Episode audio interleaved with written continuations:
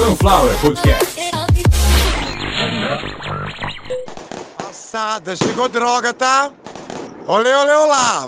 Vamos festejar! Começando mais uma edição de Caviar uma Ova, que é um oferecimento de Sunflower Podcast. uma usina de podcasts. Isso aí é música do que, Consuelo? Que? Música de usar droga. Bom, o episódio pelo título, pela capa, pelo jeito que começou, já deu pra perceber que é pra tirar sarro, é comédia. Então, seja lá o que você estiver ouvindo, lendo, ouvindo, não vai ter nem corte hoje, porque nem precisa. Hoje não tem patrocínio, não tem nada. Você sabe como pode me ajudar, então não tem mais. Consuelo, vamos pro episódio. Apaga o cigarro, Consuelo. Aqui dentro não pode fumar.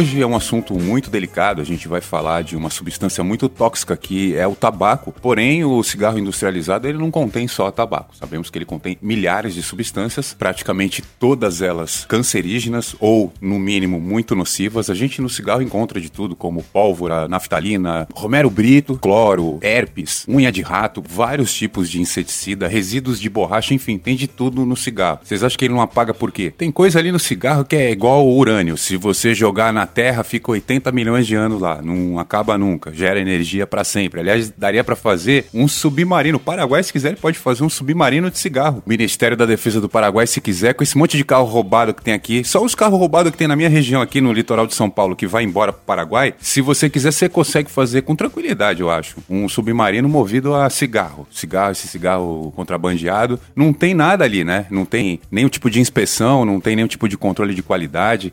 Até porque não tem controle quando eu falo de nada, é de nada mesmo. Os trabalhadores não têm nenhum tipo de registro, a terra onde esse tabaco é cultivado também não tem nenhum tipo de controle, nenhum tipo de fiscalização. E nem tem como, vocês já vão entender por quê. E vocês vão entender porque essa capa aí do que, que se trata, vou explicar tudo, calma. Como todos sabemos, o tabaco é uma planta como qualquer outra que precisa de um determinado tempo para crescer, ele tem o seu ciclo. E o Paraguai ele é um país que produz 600% mais cigarros do que ele consome. Esse dado é oficial, é tanto do governo paraguaio quanto brasileiro, é reconhecido. Eu repito, o Paraguai ele fabrica, ele produz 600% a mais de cigarro, ou seja, se o Paraguai tem um fumante, ele produz quantidade de cigarro para seis fumantes, é mais ou menos isso. Matematicamente falando, é exatamente isso. O Paraguai ele produz uma quantidade de cigarro absurda. E só um parênteses nisso, não faz parte do episódio, mas faz parte da mesma estrutura, a mesma política de produção. O Paraguai é o maior produtor de cannabis do mundo. O Paraguai é o país que mais cultiva maconha no mundo. É que isso é feito de uma maneira completamente irregular e escusa. Então, é, o exército paraguaio, da região de Pedro Juan Cabaleiro para dentro, Pedro Juan Cabaleiro faz divisa com o Brasil, daquela região para dentro, é maconha até o final. E aí não estou falando até o final da cidade de Pedro Juan Cabaleiro. Estou falando da conurbação Ponta Porã, Pedro Juan Cabaleiro. Conur, conurbação é divisa, é o encontro. Da, eu estou falando da conurbação Ponta Porã, Pedro Juan Cabaleiro com o final do país. É maconha até o final do Paraguai. Mas peraí, por que, que o Paraguai produz tanta maconha e tanto tabaco? O assunto hoje é tabaco, o assunto hoje é, é, o, é o cigarro. E vocês vão entender o porquê dessa capa hollywoodiana. O Paraguai ele abusa do uso de fertilizantes para produzir uma quantidade tão grande dessas plantas. Ele abusa, com certeza absoluta, dos fertilizantes, não apenas da quantidade, como dos tipos. Alguns tipos de fertilizante você não pode usar em absolutamente nada que vá gerar frutos. A gente sabe que existem algumas coisas que você não vai comer e nem animal nenhum vai comer. Alguns tipos de grama, árvore, ninguém come árvore, existem árvores infrutíferas. E tanto para o tabaco quanto para essas outras plantas começa um grande problema neste momento, onde agrotóxicos proibidos pela Anvisa e por outras várias agências de vigilância sanitária em vários países, agrotóxicos altamente cancerígenos como fosmete, carbofurem, parationa metílica, lactofen, enfim, existem vários tipos de agrotóxicos que não podem ser usados de maneira alguma em nada que vá ser consumido pelo ser humano. Ainda mais quando o uso dele é perfumo, quando é por fumaça, vai ser, vai ser inalado fumaça de algo que foi cultivado com agrotóxicos. Olha, um exemplo, eu vou dar um exemplo. Eu moro no país Brasil. O país Brasil faz fronteira com o país Paraguai. Como eu falei, Paraguai produz milhões de toneladas da planta cannabis, conhecida no Brasil como maconha. Uma grande parte dessa produção é acelerada e negociada devido à certeza de que um agrotóxico chamado parationa metílica Acertou, vai fazer com que essas plantas tenham um ciclo bem menor. No Brasil, a característica dessa planta consumida é que ela é muito escura e ela tem um cheiro muito forte de um doce, alguma coisa parecida com um chocolate. Mas isso é por causa de uma outra química que é borrifada junto com amônia, que acaba disfarçando o cheiro de muitas coisas, inclusive do fertilizante. E isso depois vai para a mão do usuário que enrola num tubo de papel e taca fogo. Você imagina que bonito que vai ficar o pulmão dele e a dignidade mental dele depois que consumir esse tipo de planta. Qual é a diferença disso pro cigarro do Paraguai. Um pouquinho de THC e algum outro canabinoide qualquer, um terpeno qualquer, alguma coisinha que vai diferenciar aquela planta de cocô de cachorro para cannabis, alguma coisa que facilite inclusive a identificação da Polícia Federal se não der para passar, porque às vezes dá para passar, né? Às vezes o pessoal consegue passar da fronteira para cá. Às vezes, né? Sempre. Então vamos supor que a cada 5 milhões de toneladas, uns 3 ou 4 baseado acaba sendo apreendido na divisa, mas na fronteira, mas isso não é o assunto não. O assunto é que devido à maneira com que essa erva ela é prensada, ela sofre mais agressões ainda e chega aqui no Brasil num estado praticamente inconsumível. Então, assim, os caras pegam uma quantidade do tamanho de um caminhão e vai prensando, prensando, prensando e ela acaba cabendo na caixa de fósforo e, traz para cá. Então, quando um caminhão cheio de maconha prensada do Paraguai chega no Brasil, quando aquilo ali é aberto, ele praticamente toma conta do próprio Brasil. E o brasileiro fuma tudo. Então, imagina o que, que ele faz com cigarro, então. Com cigarro ele pode comprar na padaria, não precisa de falcatrua nenhuma. E é aí que começou o problema. E em determinado momento, perceberam que os cigarros que eram muito vendidos lá fora, o episódio começou agora com seus. Muda a trilha. O cigarro que era consumido pelo mundo afora, na Europa, Estados Unidos, enfim, não era tão consumido aqui. E o porquê? Já que o brasileiro gosta de imitar todo mundo, qualquer coisa que os outros fazem lá fora, o brasileiro quer copiar. O problema era exatamente o começo da falsificação dos cigarros. O brasileiro fumava muito já. Só pra vocês terem uma ideia, curiosidade, qual é o cigarro mais vendido hoje no Brasil? Não é Marlboro, não é Lux Strike, não é Reutemann, não é nada disso que vocês estão pensando.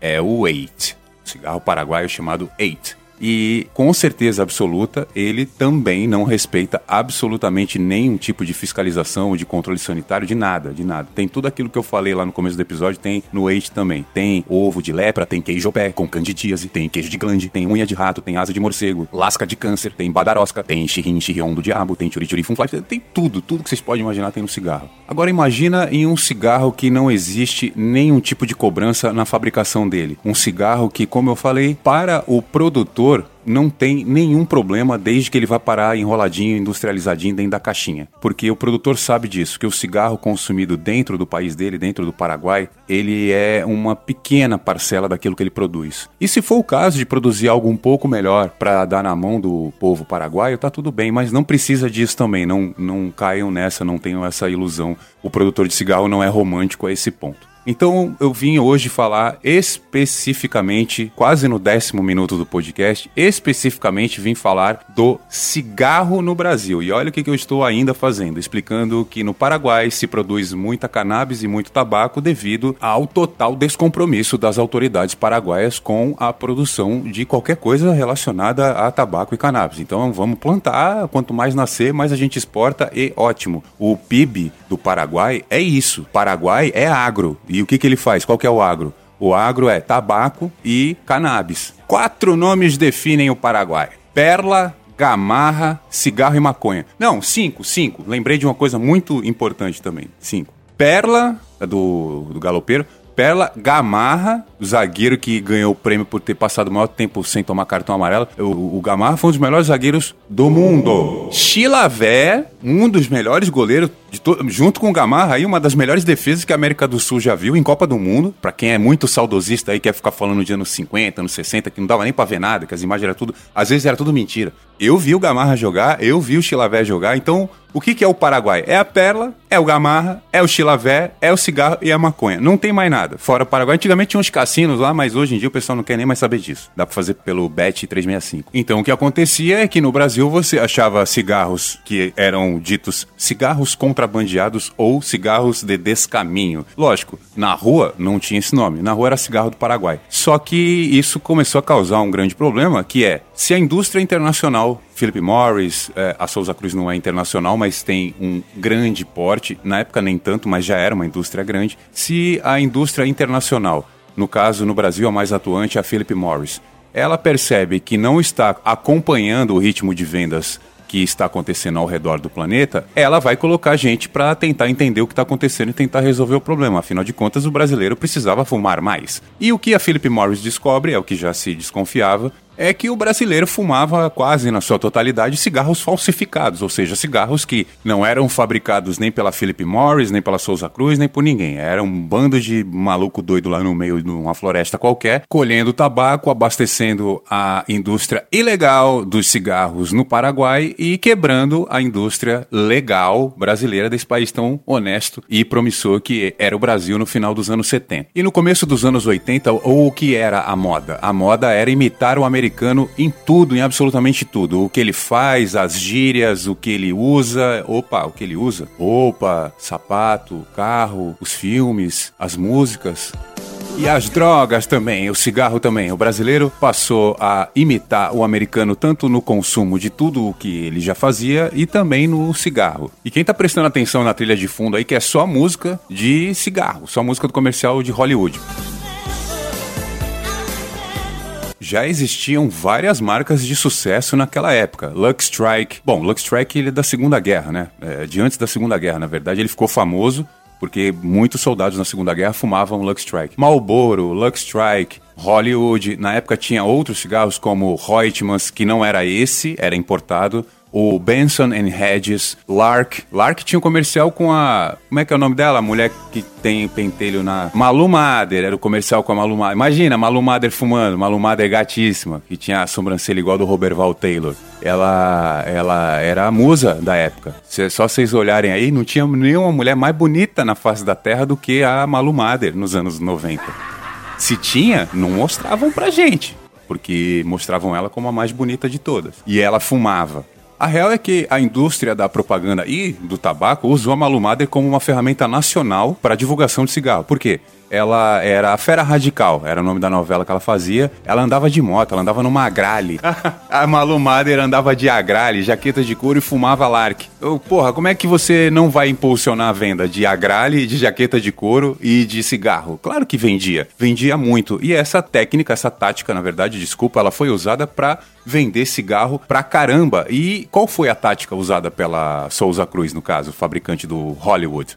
Vamos impulsionar as vendas de cigarro, mostrando o quanto o jovem fica mais jovem e o quanto ele se expõe a situações benéficas e agradáveis, extremamente prazerosas, se ele fumar Hollywood. E é aí que começou o show.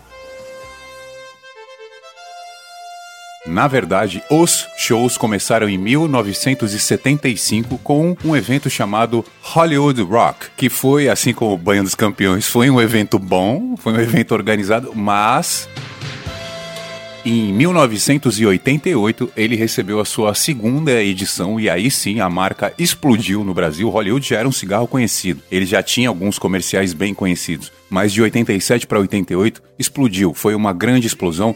Porque assim, naquela época era comum, eu já falei isso em outros podcasts, todo mundo sabe disso. Nessa época se fumava em hospital se fumava na classe, o professor fumava dando aula. Não é que o professor saía e fumava, não, ele fumava, ele ia até o aluno, o aluno ia até lá, o professor, ele não parava de fumar. Os pais fumavam em casa com criança no colo. Eu fui uma criança que fui pega no colo várias vezes por madrinha, por tia, por mãe, fumando. Era normal. Falei isso e não foi mentira. Quando a gente tinha 6, 7 anos naquela época, a criança ia comprar bebida para os pais, ia comprar cigarro para os pais. O brasileiro não tinha consciência das coisas. Em alguns países já praticavam lançavam campanhas muito rígidas, muito ostensivas contra o tabagismo e tudo mais. Aqui no Brasil, a gente, o que não presta a gente aprende na hora e o que presta a gente demora muito para entender, para absorver. A pandemia mostrou isso. E o que aconteceu foi que nos anos 80, no final dos anos 80 até o meio dos anos 90, o que a, a Souza Cruz fez com o cigarro Hollywood foi praticamente transformar ele não apenas em algo relacionado a uma marca jovem, quanto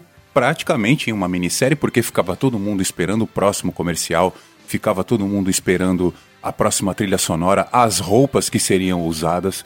Muitas vezes pessoas se viram em lojas como Mesbla, como Mapping, comprando roupas da Pacalolo ou da Alternativa. Falei duas marcas aqui, Pacalolo e Alternativa, marcas que foram usadas nesses comerciais. E que não foram as duas únicas. Eu posso falar que uma sequência de marcas que veio de cabeça, dos anos 80, marcas que crianças e adolescentes adoravam as roupas que elas fabricavam e essas roupas ficavam famosas porque eram usadas em comerciais do Hollywood, do cigarro Hollywood. Muitas roupas apareciam lá, o cara voando de asa delta, o cara andando de bug no deserto, o cara de windsurf. A gente foi descobrir, aliás, alguns esportes nos comerciais da Souza Cruz do cigarro Hollywood. Muitos esportes, eu já falo um pouco mais disso. Deixa eu falar da roupa. Muitas marcas que ficaram conhecidíssimas e algumas existem até hoje lançaram roupas, lançaram suas coleções nestes comerciais, ou seja, era comercial de roupa dentro do comercial da Hollywood. E não podia aparecer, não podia falar nada. Depois, uma foto do modelo lá, ou da modelo, estampando alguma coisa. Aí a pessoa lembrava na hora, isso é o cara da, do comercial do Hollywood.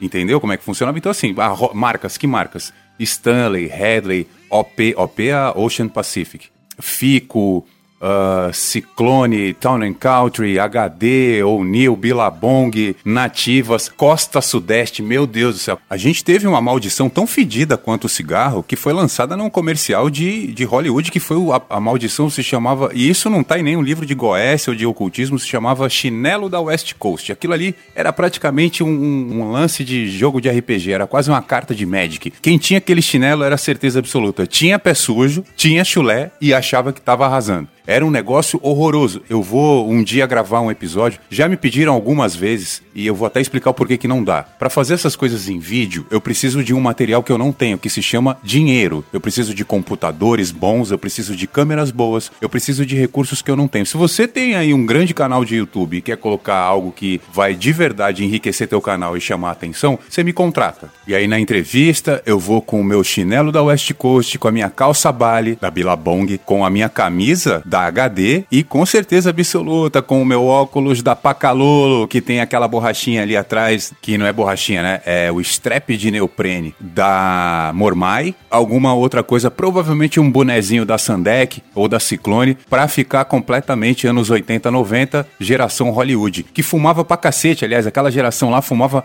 muito, muito, muito mesmo. Na época a gente não tinha todos esses estudos que a gente tem hoje comprovando de verdade, a gente sentia, né? O corpo sentia, mas não existiam documentos documentos, não existiam provas científicas. Se existiam, elas não apareciam oficialmente. Mas quando elas começaram a chegar, aí o cigarro começou a ficar com o seu tempo contado na questão das propagandas, porque era tudo liberado, era fumava na novela, fumava no colégio, fumava em tudo quanto é lugar, criança fumava, não fumava, não fumava, todo mundo fumava. E isso trouxe com certeza a curto prazo esse exagero trouxe um monte de consequência, infelizmente, né? A gente sabe muito bem o que, que o cigarro faz. Mas houve uma época em que não se pensava nisso e que acreditava de verdade que se você tinha pulmão para aguentar o cigarro, é porque você tinha que ser atleta. Então você tinha que voar de asa delta. Você aí vinha o Hollywood com comercial de asa delta. Você tinha que andar de quadriciclo nas dunas, vinha Hollywood fazia para você andar de, de, comercial. Tinha comercial a Hollywood, uns caras chegam, uns caras com roupa militar, assim, roupa de caçador, chegando nos quadriciclos no gelo. No gelo, velho. O que, que tem a ver andar de quadriciclo no gelo e fumar cigarro? Não tem nada a ver.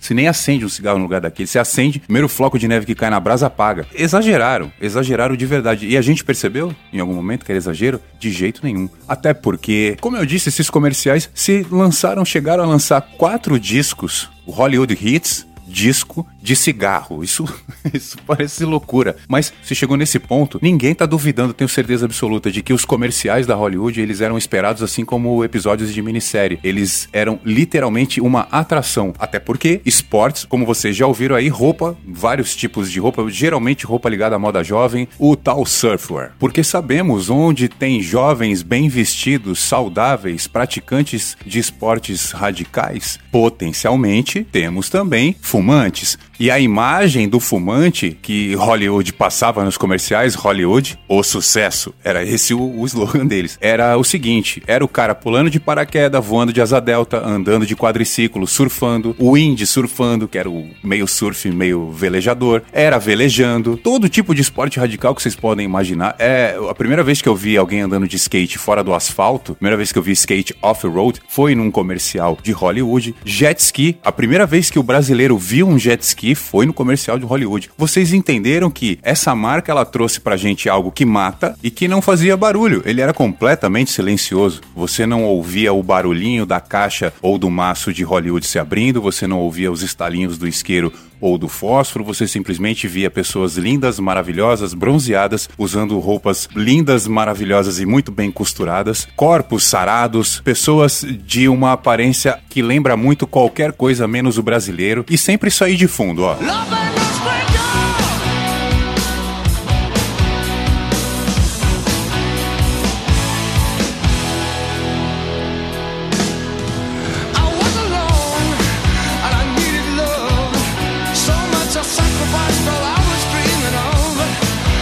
Qualquer rock que vendeu milhões de cópias nos anos 80 e 90, que apareceu na Billboard, foi tema de algum comercial de Hollywood. Foram centenas de comerciais em pouco mais de 30 e poucos anos. E algumas marcas que concorriam, na verdade não concorriam, elas simplesmente eram fabricadas pela Souza Cruz, como Hilton, Carlton, Minister, Plaza, olha só bosta.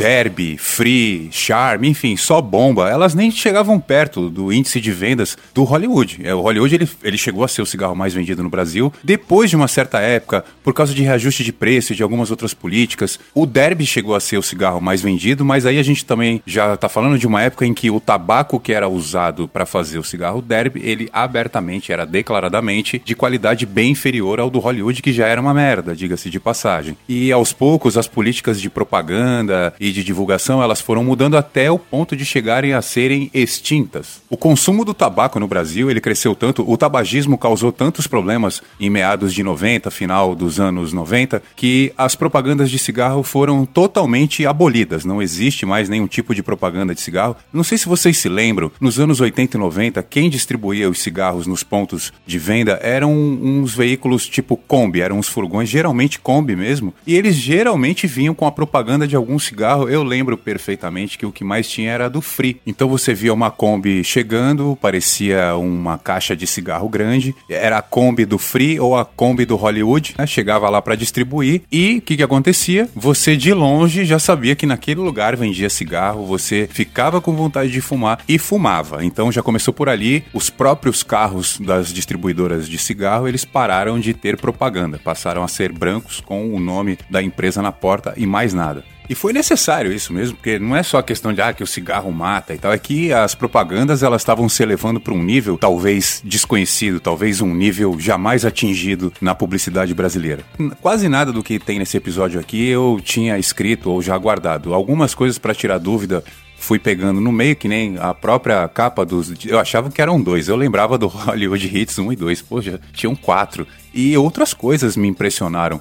Eu não lembrava de um comercial chamado The Final Lap, um comercial da Hollywood. Quando eu comecei a ver, lembrei muito bem, tinha um carro de Fórmula 1, tinha um helicóptero, tinha um, um dragster, e aí era uma equipe trocando o pneu do carro de Fórmula 1 por um pneu com cravo pro pneu correr, para pro carro de Fórmula 1 correr no gelo.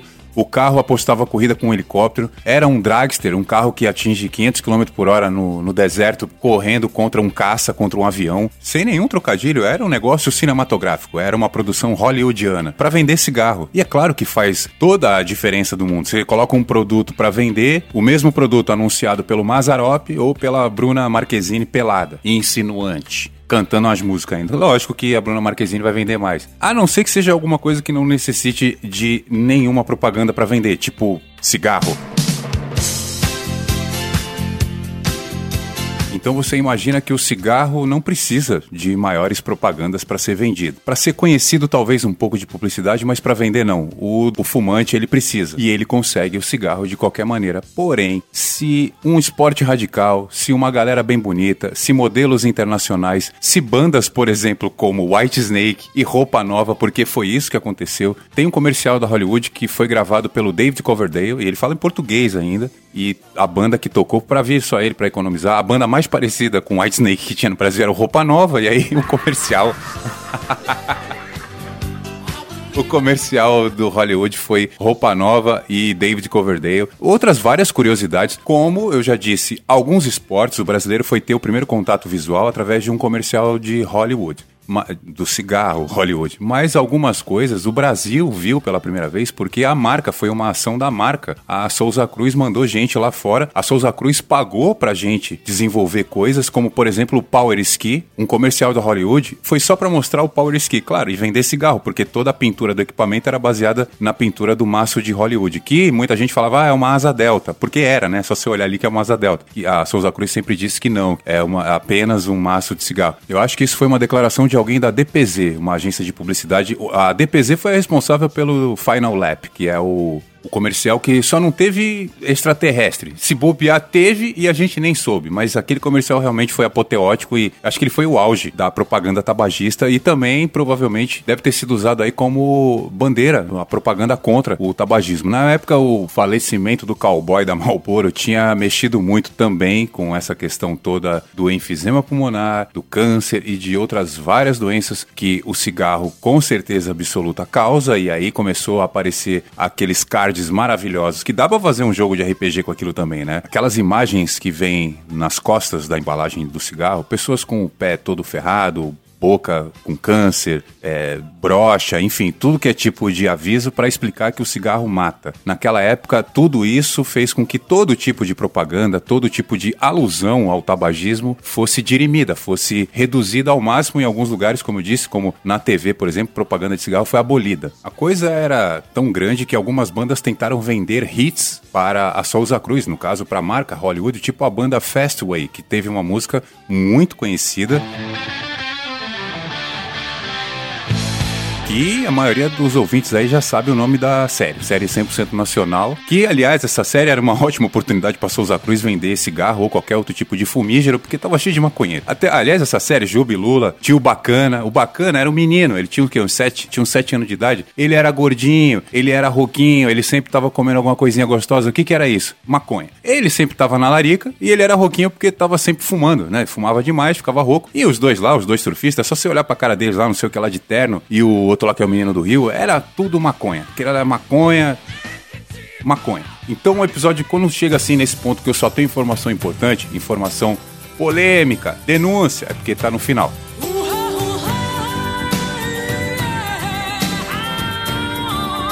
Só uma vírgulazinha aqui antes, o episódio de número 170 deve demorar um pouco mais para sair, indo lembrando que você tem que ouvir o Caviar uma Ova pela Aurelo. A Aurelo, além de me remunerar por cada play, ela também tem alguns planos lá de apoio que você pode assinar agora. Caviar uma Ova, edição de número 169, foi um oferecimento de Sunflower Podcasts. uma usina de podcasts. Obrigado e até o próximo episódio.